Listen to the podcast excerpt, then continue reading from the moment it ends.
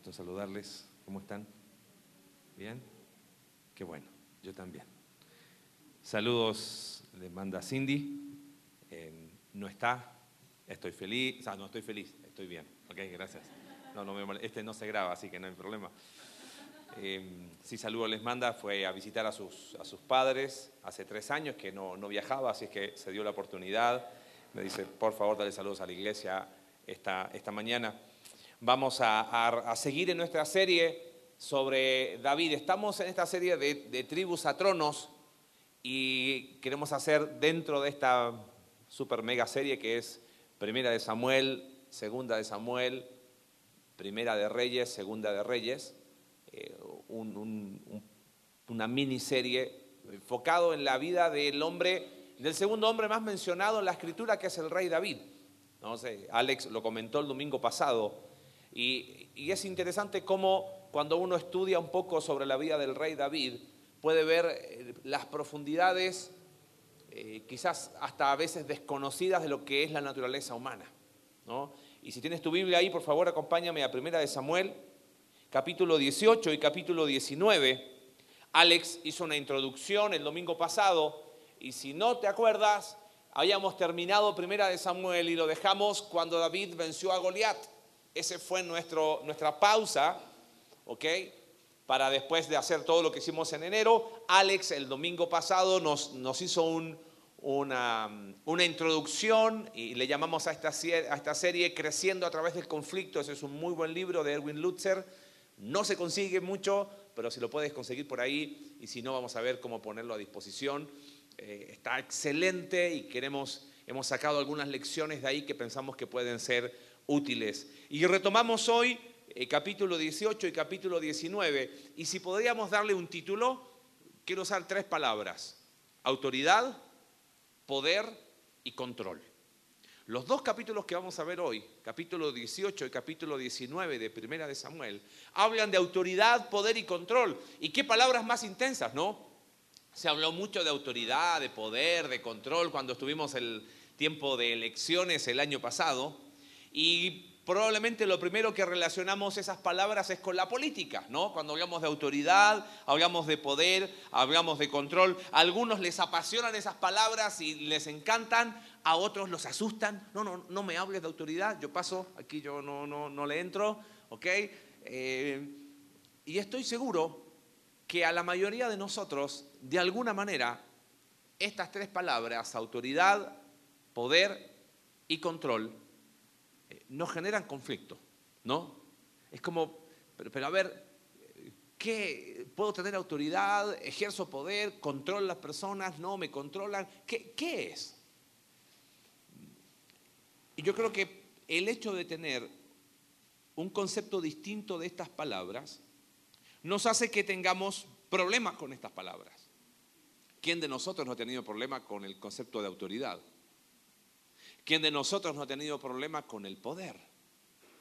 ¿Y quién de nosotros no tiene problema con el control? Lo interesante es que en estos dos capítulos hay tres personajes que son Saúl, David y Jonatán. Hay otros, obviamente, pero son los tres personajes principales. Saúl, el rey que ya ha sido, eh, Samuel ya le ha dicho, tu reino va a terminar, pero sigue siendo el rey aún. David, que teniendo, dijimos, 15, 16 años, fue ungido en Belén, dos años después mata a Goliat, o sea, desde su primer ungimiento hasta que mata a Goliat, dos años siendo ungido como rey, sigue con las ovejas de su papá. Mata a Goliat y es llevado a palacio. Ahí terminamos el, año pasado con David. Está en palacio, pero no precisamente para ser rey, sino para ser el que tocaba para quién? Para Saúl. Y aparece un tercer personaje en estos tres capítulos, en estos dos capítulos, perdón, que es Jonatán. Jonatán es el hijo de Saúl, diríamos heredero legal al trono, ¿correcto? Y mejor amigo de David.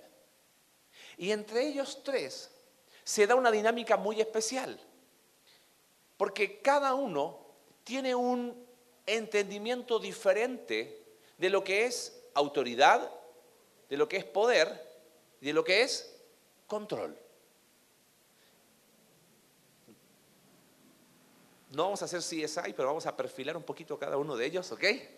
Y vamos a tratar de, de, entender qué lecciones podemos sacar nosotros hoy. Creo que es importante definir primero y aclarar a qué nos estamos refiriendo cuando hablamos de autoridad. Autoridad tiene dos caras. Por un lado, hay una autoridad, diríamos, delegada. En términos absolutos, solo Dios es autoridad, ¿correcto? El resto somos autoridad delegada. Y quizás tú dices, oye, pero eh, las autoridades civiles son autoridades delegadas. Eh, las autoridades familiares, eclesiásticas, es más, si podemos definir en un concepto bien sencillo, autoridad es influencia. Por lo tanto, de alguna manera, todos somos qué? Autoridad. Tenemos por un lado la autoridad delegada, pero ese no es el enfoque. A la autoridad delegada tiene que ir un respaldo que se llama autoridad ganada. ¿Correcto? Eh, le podríamos definir como eh, tiene que ver con el carácter de la persona y es el reconocimiento que otros tienen de alguien. Ahora voy a decir, mira, las definiciones nos ayudan mucho, entonces cuando dé los ejemplos vas a decir, ah, ok, eso era. ¿Ok? A diferencia de autoridad, poder tiene que ver con posición y con función. Eh, poder tiene que ver que por la posición que yo tengo puedo obligarte a que realices alguna acción, te guste o no. Mira, así haciendo un contraste rápido, poder es lo que una persona hace, autoridad es lo que una persona es. Perdón, escucho un pequeñito feedback, no sé si es, le bajo la voz o, o me alejo el micrófono. Poder es lo que una persona hace, autoridad es lo que una persona es. Poder tiene que ver con función, autoridad tiene que ver con carácter. Poder infunde miedo, autoridad infunde respeto y admiración. Poder es dado por los hombres, autoridad viene de Dios. Bueno, un ejemplo para hacerlo más sencillo todavía. Viene tu jefe y te pide algo que no quieres hacer. ¿Ok? ¿Lo haces por qué? ¿Por qué lo haces? Porque es tu jefe. Y si no lo haces, ¿qué va a pasar? Ahí está la puerta. Tu jefe está ejerciendo Porque por la posición que él tiene, te dice, haz esto aunque no te guste. ¿Te das cuenta? Ahora viene alguien de tu trabajo a quien tú respetas mucho, a quien tú admiras, que se ha ganado tu respeto, eh, tu aprecio, porque es una persona que es un ejemplo para tu vida. Un compañero de trabajo. Y te pide un favor. O coincidencia, lo mismo que te había pedido tu jefe hace una semana. Y tú a esa persona le dices que sí y lo dices con agrado. ¿Por qué razón? Porque esa persona tiene que autoridad sobre ti. ¿Entienden la diferencia?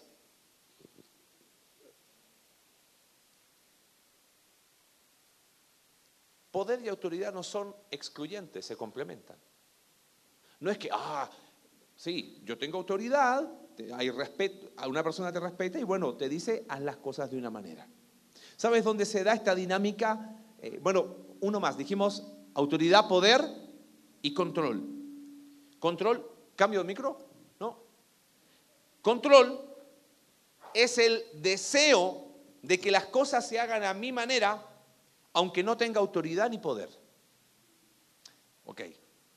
Poder, yo te obligo a hacer algo por la posición que tengo, ¿correcto? Autoridad, porque tú me respetas, tienes la admiración de alguien, esa persona te pide algo y tú lo haces con agrado. Y control es cuando me quiero salir con la mía. No tengo autoridad, no tengo poder, pero manipulo las cosas. Mira, es interesante. ¿Sabes dónde se da mucho esta dinámica distorsionada de autoridad, poder y, control? Es en el hogar. Dice, no, ¿cómo? Sí, bajémoslo, ya no pensemos en la política. Se hacen las cosas porque yo soy qué? Tu papá. Y yo soy la mamá y se hace lo que yo digo. Acá no se dicen palabras porque... Y empezamos, ¿no? Entonces estoy ejerciendo poder sin qué? Autoridad. Entonces los hijos, su reacción cuál es? ¿ok? No tengo poder, no tengo autoridad, manipulo la situación. Nadie me quiere, voy a la pieza, me ah, ya hijo, no te preocupes, perdón, no tranquilo. Y ahí está. Un errado concepto de autoridad, un errado concepto de poder, un errado concepto de control. Qué interesante, no tenemos que ir ni a la política ni a las grandes empresas. En el hogar se da esta disfuncionalidad.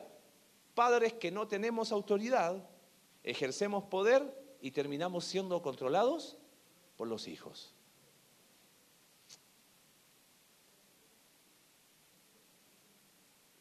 Risas aparte, no se preocupen, que no, hay, no, no tenemos cámaras eh, de la iglesia en su casa ni nada de eso, ¿no?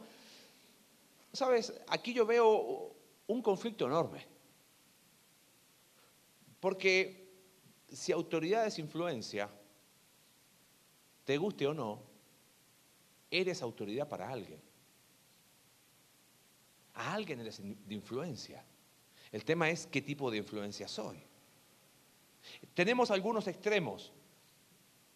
¿Por qué es más fácil ir por el camino del poder en vez de la autoridad? Autoridad tiene que ver con carácter. Poder tiene que ver con qué? Mi posición. ¿Qué es más fácil? ¿Ejercer autoridad o ejercer poder?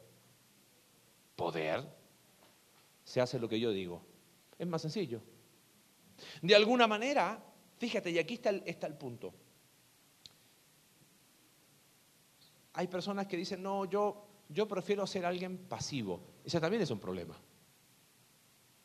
Porque la pasividad no es opción. Ahora, a la luz de estos dos capítulos, la idea que yo quiero compartirles es la siguiente. El correcto entendimiento de autoridad, poder y control está directamente relacionado con nuestra dependencia de Dios. Guarda ese concepto. El correcto entendimiento de autoridad, poder y control. Ya los definimos rápidamente, ¿no? Autoridad es lo que soy, tiene que ver con mi carácter.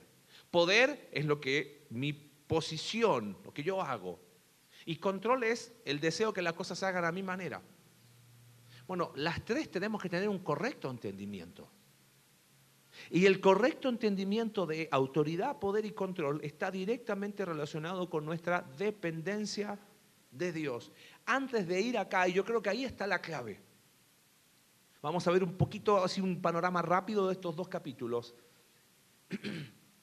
Porque cuando yo tengo un correcto entendimiento de lo que es autoridad, la ejerzo dependiendo de Dios. Cuando yo tengo un correcto entendimiento de lo que es poder, busco hacerlo dependiendo de Dios. Y cuando yo entiendo quién está en control de las cosas, termino dependiendo de quién? De Dios. Los dos capítulos son 30, son eh, casi 60 versículos, son 54 versículos, no los vamos a leer, pero déjame hacerte un, resumen rápido. Y no te preocupes que en la semana los profundizamos en los grupos conexión, ¿ok? Y si no estás en un grupo conexión, no es nuestro problema, ¿ok? Por eso te inscribes ahí saliendo, ¿no? Eso es poder o autoridad. David viene de derrotar a Goliat, ¿ok? Viene de derrotar a Goliat, como, como dijimos en diciembre del año pasado, ¿ok? Se queda en el palacio con Saúl, ¿no? Eh, Saúl dice, quédate acá, y empieza el capítulo 18, y Jonatán y David hacen un pacto de amistad. Lamentablemente se ha distorsionado tanto eh, la amistad de David con Jonatán, pero creo que hay pocos ejemplos más claros de lo que es la verdadera amor o afecto fraternal que nos hablaba Alex hace un par de domingos cuando cerrábamos segunda de Pedro. Ese amor entre hermanos, genuino, donde yo voy a velar por ti y tú vas a velar por mí. Y mi mayor interés va a ser tu bienestar y tu mayor interés va a ser mi bienestar. Jonatán hace pacto con David, se quedan, desarrollan una amistad a toda prueba. Fíjate ahí, verso 3, se hicieron pacto Jonatán y David porque él le amaba como a sí mismo. Lo interesante es que llega, está en palacio y fíjate versículo 6, cuando volvían ellos, claro, fueron a pelea con los filisteos, se quedan en palacio y cuando están la gente sale, las mujeres de toda la ciudad de Israel cantando y danzando a recibir al rey Saúl. ¿Y cuál era el canto que decían? Verso 7. Saúl hirió a sus miles, David a quién? La gente empieza a reconocer a David. Recuerda, David fue ungido rey. ¿Dónde? Belén. ¿Quién sabe de eso? Su papá, sus hermanos y nadie más. Y el profeta Samuel, que fue el que le ungió. La gente no sabe que él es el futuro rey. Saúl sabe, porque Samuel se lo dice, va hay uno que Dios ha buscado mejor que tú. No sabe que es David todavía. Pero aquí es la primera cosa que no le cierra, porque mira verso 8, y se enojó Saúl en gran manera y le desagradó este dicho. Y dijo a David, dieron diez miles y a mí miles. No le falta más que el reino. No sabía Saúl que ya lo había perdido, ¿no? Pero como que lo empezaba a intuir. Y desde aquel día Saúl no miró con buenos ojos a David. Se enoja, lo ve. A tanto llega su envidia, dice el versículo ahí 11, que tenía una lanza en su mano y dos veces se la quiso clavar a David. Controlado por la envidia lo quiere matar. Dos veces David lo, evade. Ahí no se ponen de acuerdo los comentaristas si o Saúl no tenía buena puntería o David era muy ágil, pero estaban en el palacio, no que estaban a 80 metros. Saúl era un guerrero. Muchos ven acá el cuidado providencial de Dios. Fíjese, sigue el, capítulo. Entonces, Saúl dice, bueno, no lo puedo matar, lo pone de jefe de miles, a ver si el poder lo vuelve loco. Después de eso, como cada vez va ganando más em, fama eh, o más prestigio ante la gente, Goliat, ah, perdón, cuando Goliat desafía a los israelitas, Saúl promete algo el que venza a Goliat se va a casar con mi hija. Resulta que el pasaje dice que al final le dio su hija a otro hombre. ¿Qué estaba haciendo Saúl con eso? Lo estaba provocando, ¿o no? A que reaccionara, a que se saliera de sus casillas. Bueno, no lo hizo. Resulta que la otra hija de Saúl, Mical, estaba enamorada de David. Entonces Saúl dice, ok, voy a usar esto. Fíjate lo que dice ahí, verso 20. Pero Mical, la otra hija de Saúl, amaba a David y fue dicho a Saúl y le pareció bien a sus ojos. Y Saúl dijo, yo se la daré para que le sea por lazo y para que la mano de los filisteos sea contra él. Entonces, ¿sabes qué hace Saúl con David? Le dice, no me traigas dote por mi hija. Tráeme una evidencia de que mataste 100 filisteos.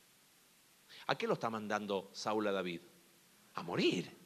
¿Sabes qué hace David? Le trae evidencia de que mató 200. Y mira cómo termina el capítulo 18. Verso 28.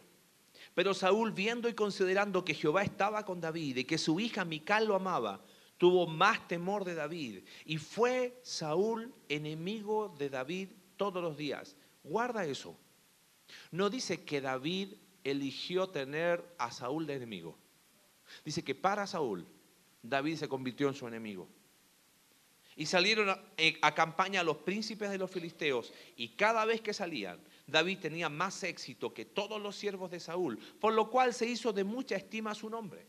Ahora sigue el relato y Jonatán, amigo de David, intercede ante Saúl su padre y le dice, por favor, fíjate, verso 4, Jonatán habló bien de David a Saúl su padre, le dijo, no peque el rey contra su siervo David, ninguna cosa ha cometido contra ti, sus obras han sido buenas contigo. Pues él tomó su vida en su mano, mató al filisteo y Jehová dio gran salvación a Israel. Tú lo viste y te alegraste. ¿Por qué pues pecarás contra la sangre inocente, matando a David sin causa? Y escuchó Saúl la voz de Jonatán y juró Saúl, vive Jehová que no morirá. Versículo más adelante, tercera vez que lo quiere clavar con la lanza. Saúl ya había perdido todo juicio. Lamentablemente David tiene que huir de palacio, va a su casa con su esposa Mical, la hija de Saúl.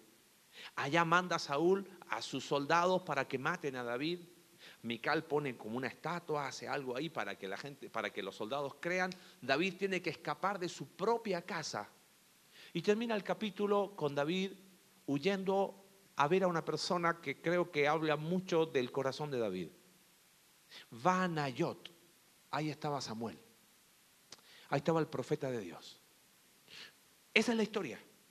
Ahora, dijimos que el correcto entendimiento de autoridad, poder y control está directamente relacionado con nuestra dependencia de Dios. ¿Cómo fueron estos hombres?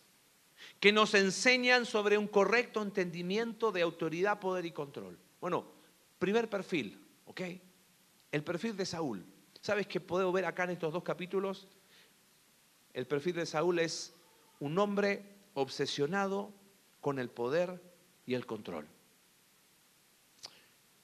Saúl tenía poder, ¿correcto? Seguía siendo el rey. Pero ¿qué no tenía? Autoridad. No tenía absolutamente autoridad. Es más, yo creo, le fue delegada la autoridad, pero nunca se ganó la autoridad. ¿Se acuerda lo que dijimos al inicio? De alguna manera, Saúl nunca tuvo autoridad, nunca la ganó. Le fue delegada autoridad para el ejercicio de poder, pero nunca tuvo el carácter que lo respaldara. Recuerda que Saúl fue elegido por quién? Por el pueblo. El pueblo dijo, ese es nuestro rey. Y Dios que dijo, eso es lo que quieren, ahí lo van a tener. ¿En qué se fijó el pueblo? En lo externo. El, pueblo se fijó en las capacidades. Pero autoridad no tiene que ver con capacidad. Autoridad tiene que ver con carácter. Samuel le dice a Saúl, sabes, tu reino ha llegado a su fin. Ahora, cuando vio Saúl que David era cada vez más amado por el pueblo, tuvo miedo. ¿Te acuerdas cómo leímos ahí? Tuvo más temor de David.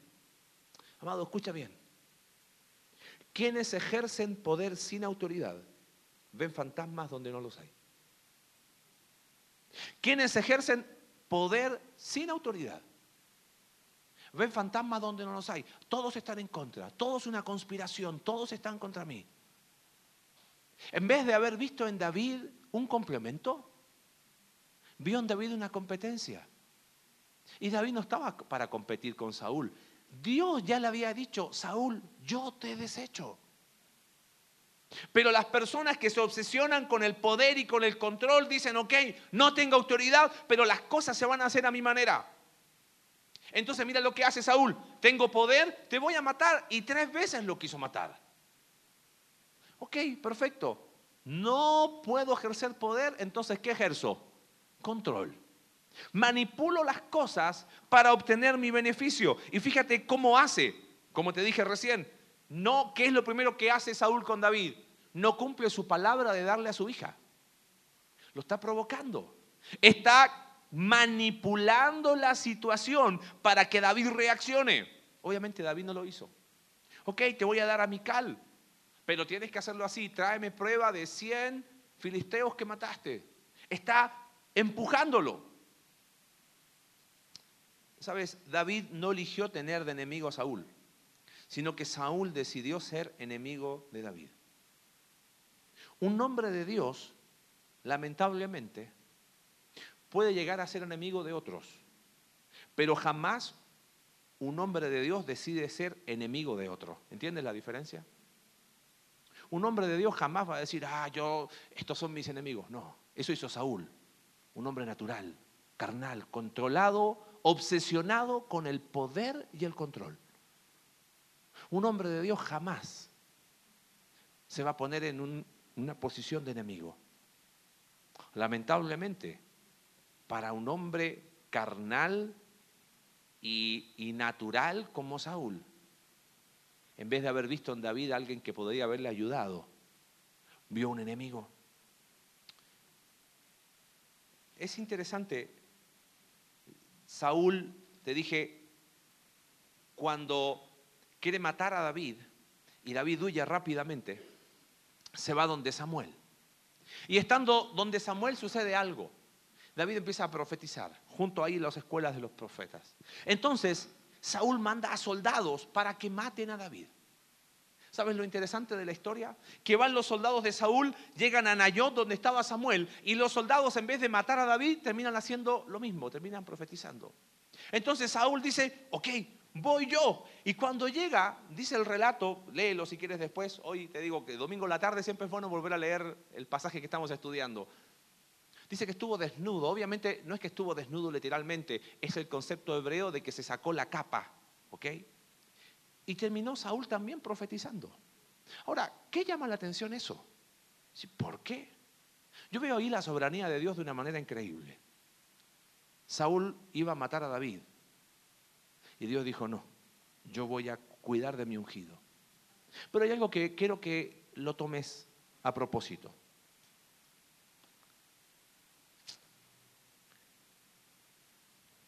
Nunca la capacidad reemplaza el carácter. Oye, pero Saúl profetizó. Jesús dijo, muchos en mi nombre esto, en mi nombre esto, en mi nombre esto, y yo diré que yo no los conozco. Un hombre obsesionado con poder y control puede llegar a imitar las capacidades espirituales, pero jamás mostrar un carácter espiritual. ¿Entiendes la diferencia? A nosotros, lamentablemente, ¿qué es lo que nos deslumbra? Ah, las grandes capacidades, la gran oratoria y todo lo que la gente hace. Amados, no es así. Yo creo que de alguna manera Saúl fracasó ante el conflicto que tenía por delante porque en vez de depender de Dios, dependió del poder que tenía y el control que podía ejercer. Años atrás, unos amigos que hoy sirven en Marruecos me dieron un libro que a mí me transformó mi forma de pensar. Se llama El sutil poder del abuso espiritual. Y me dijo, léelo. Estoy hablando hace muchos años atrás. Y me di cuenta cómo personas que lamentablemente ejercen, no tienen autoridad espiritual, tienen poder. Abusan de las personas en el nombre de Dios. Amado, eso no nos tiene que pasar jamás. Nunca. Yo no soy quien para decirte lo que tienes que hacer. Está la palabra y es suficiente. Si te molesta lo que decimos, enójate con la Biblia. Y el día que dejemos de predicar la Biblia, ya te dije lo que hay que hacer. Cierras por fuera y los sacas a todos. Ojo, Saúl era un hombre obsesionado con el poder y el control. ¿Y sabes qué? No te preocupes que los otros dos vamos eh, más, más rápido porque aquí es donde está la mayor carne. ¿Cuánto nos parecemos a Saúl?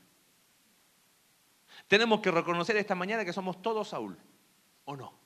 Ejercemos poder sin autoridad. Ey, se hace lo que yo digo y listo, se acabó. Yo traigo el dinero acá y se hace, punto. Acá mando yo, yo soy tu papá, yo soy tu mamá, yo soy la cabeza del hogar. Puro poder, ser autoridad.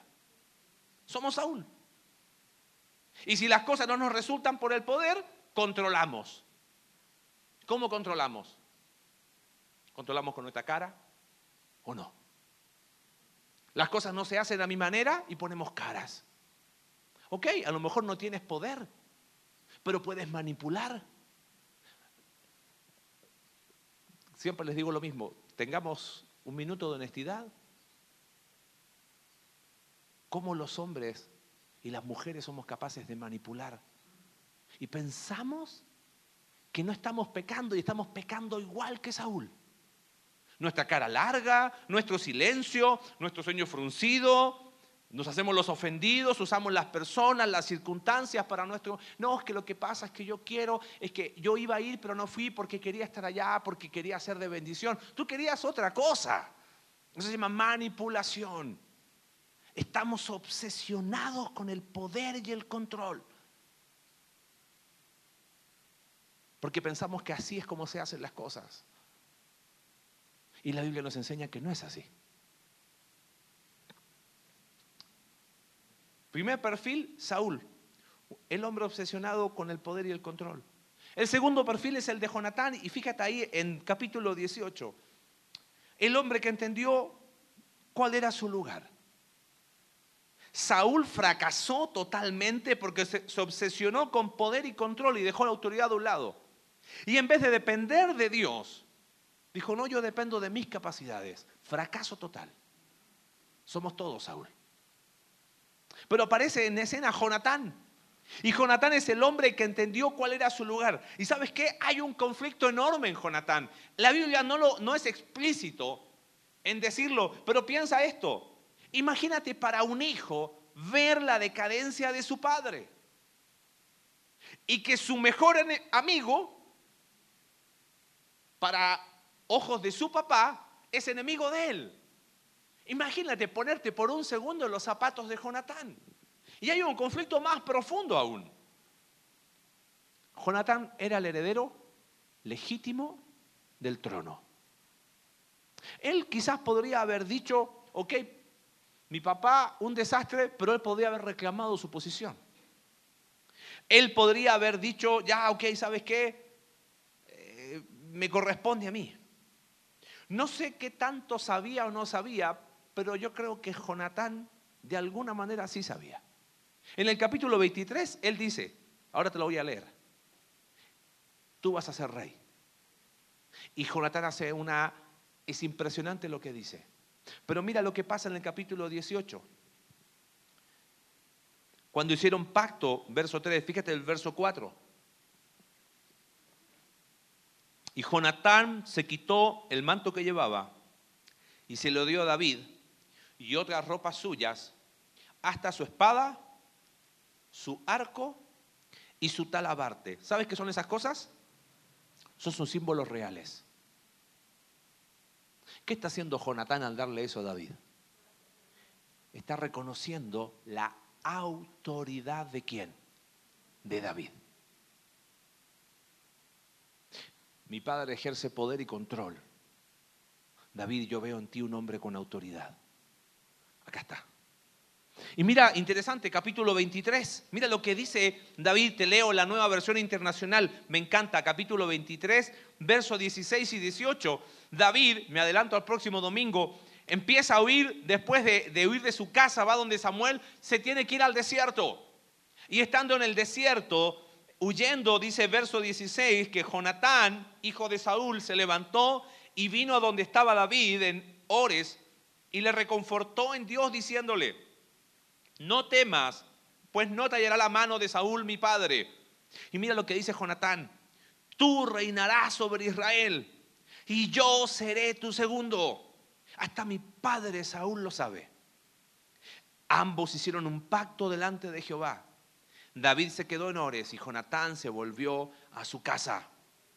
En ese versículo vemos la verdadera grandeza de este varón, cuyo destino original era ser heredero.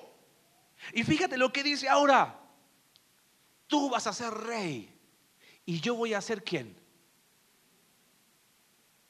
Dijimos recién, somos todos Saúl, ¿no? Pero ¿cuánto nos falta ser Jonatán? ¿Quién de nosotros diría, brother, tú vas, yo soy tu segundo? No, no, no, no, no, ¿qué segundo? Sí, quiero ser el primero. Obvio, de chiquitito me dijeron que si no soy el primero, no funciona. ¿Te das cuenta que estamos obsesionados con el control y con el poder? Me parece que tenemos que decir esta mañana menos Saúl y más Jonatán en nuestra vida, ¿no? ¿Cuánto de Saúl tenemos que quitar y cuánto de Jonatán tenemos que sumar? Son pocos los hombres que consiguen renunciar tan desinteresadamente a un futuro eh, prometedor a fin de buscar la grandeza de otro. ¿Sabe? De forma muy personal, es algo que yo he visto en esta iglesia. Personalmente no estoy desde que empezó. Y hubo un hombre que fue capaz de decir, brother, Dios me está llevando a empezar otra iglesia. Súmate al equipo. Ah, bueno, pero, pero hay, que, hay que pagar piso. Si fuéramos más como Jonatán, qué distintas serían las cosas. Si tuviéramos más de Jonatán en nosotros. Y no hay que ir muy lejos. Yo te dije que la dinámica de autoridad, poder y control, ¿dónde se daba? Principalmente en la casa.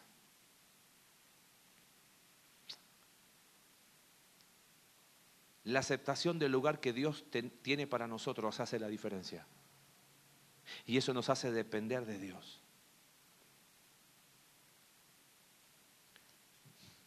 ¿Sabes qué estamos diciendo cuando, cuando queremos apelar al control? Que somos más inteligentes que Dios.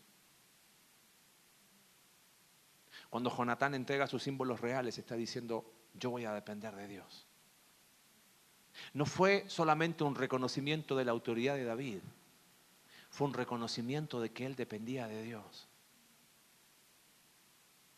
Jonatán fue un hombre que entendió cuál era su lugar. ¿Sabes cuál es mi mayor oración? Si fuésemos hombres que entendiésemos cada vez mejor cuál es nuestro lugar, qué distinto sería. Si hubiera más hijos que entendiesen cuál es su lugar como hijos, no como consejeros de los padres. ¿Sabes? Miro atrás constantemente en mi vida y digo, qué cruel que fui como hijo, qué necio. Como hablar es gratis, uno, ¿quién soy yo para aconsejar a mi papá, chamaco, que no me sabía ni sonar los mocos, perdóname la expresión? Y diciéndole a mi papá que lo estás haciendo bien, lo estás haciendo mal, olvídalo, miro atrás y digo, si yo me vuelvo loco con cuatro, que somos en casa, éramos nueve. ¿Cómo? Si fuéramos, tuviéramos más el espíritu de Jonatán. Y no fuéramos detrás de la obsesión del poder y el control. Qué distinto sería. Qué distinto sería nuestro trabajo, qué distinto sería nuestra relación como esposos, nuestra relación de padres a hijos, de hijos a padres.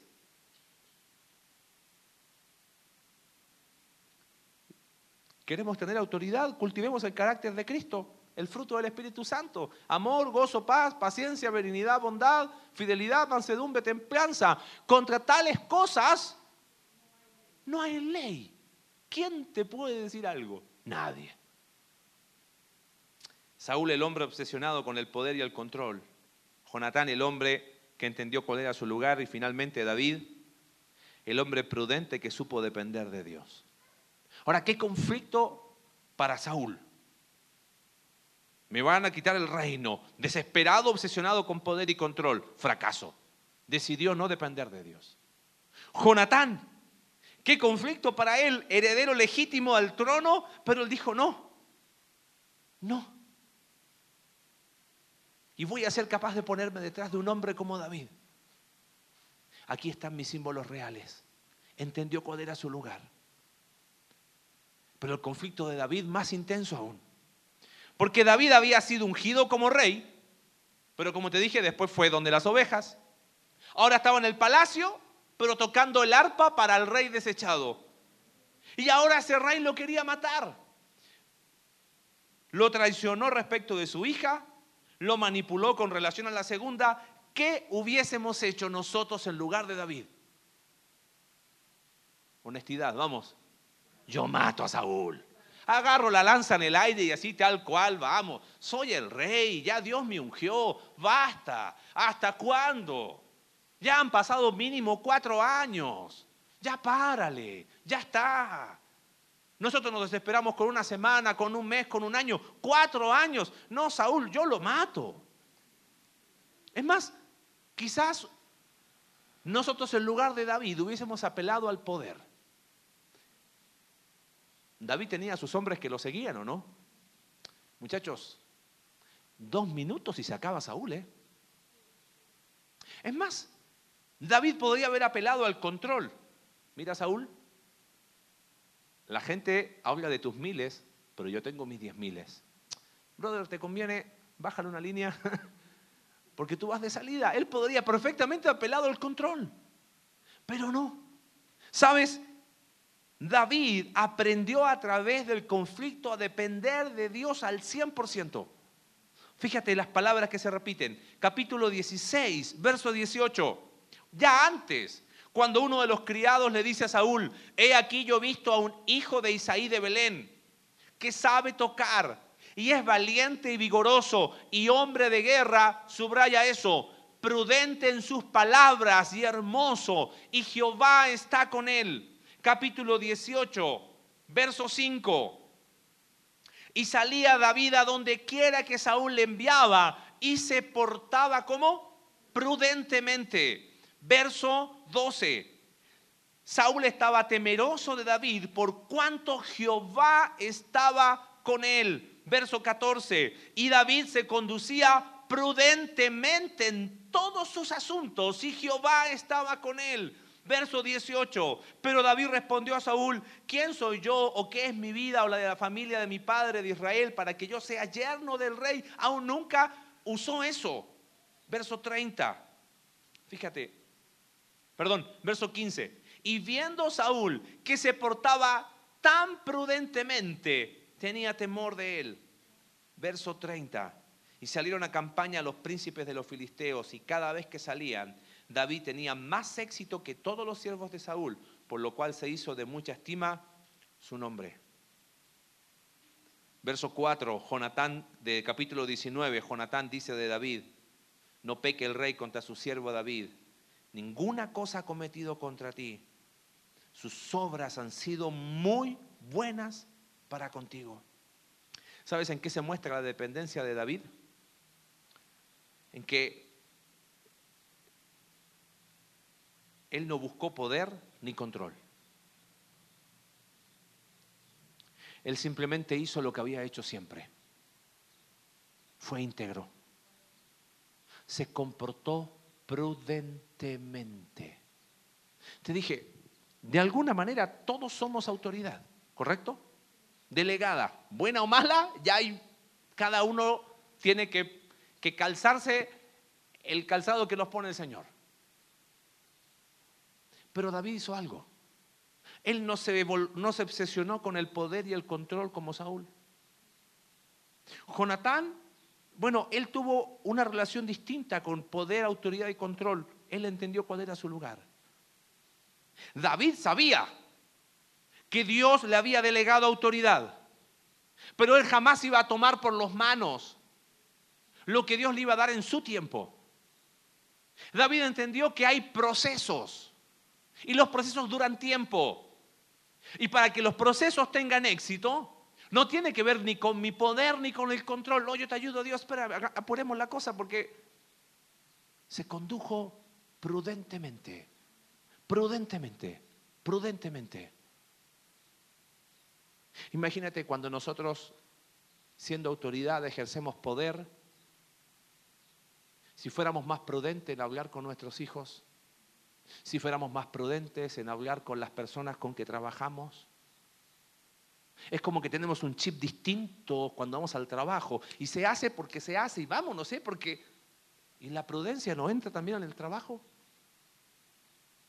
¿Por qué ejercer el trabajo con poder si también puedes tener autoridad espiritual en el trabajo? Que la gente te pueda respetar y no tener miedo. Esa es la diferencia. ¿Y cuál es la línea? Prudencia. La prudencia para pensar dos veces antes de hablar. La prudencia para decir, me parece que esto puede tener efectos secundarios allá. Me parece que esto puede ir por aquí, puede ir por allá. Por eso, aunque todavía no ejercía el poder, aunque no apeló al control, David tuvo toda la autoridad del mundo. Porque hubo un carácter prudentemente. ¿Sabes en qué más se demuestra la dependencia de David? Te dije, versículo capítulo 19, verso 18 Huyó pues David y escapó. ¿Y dónde se escapó?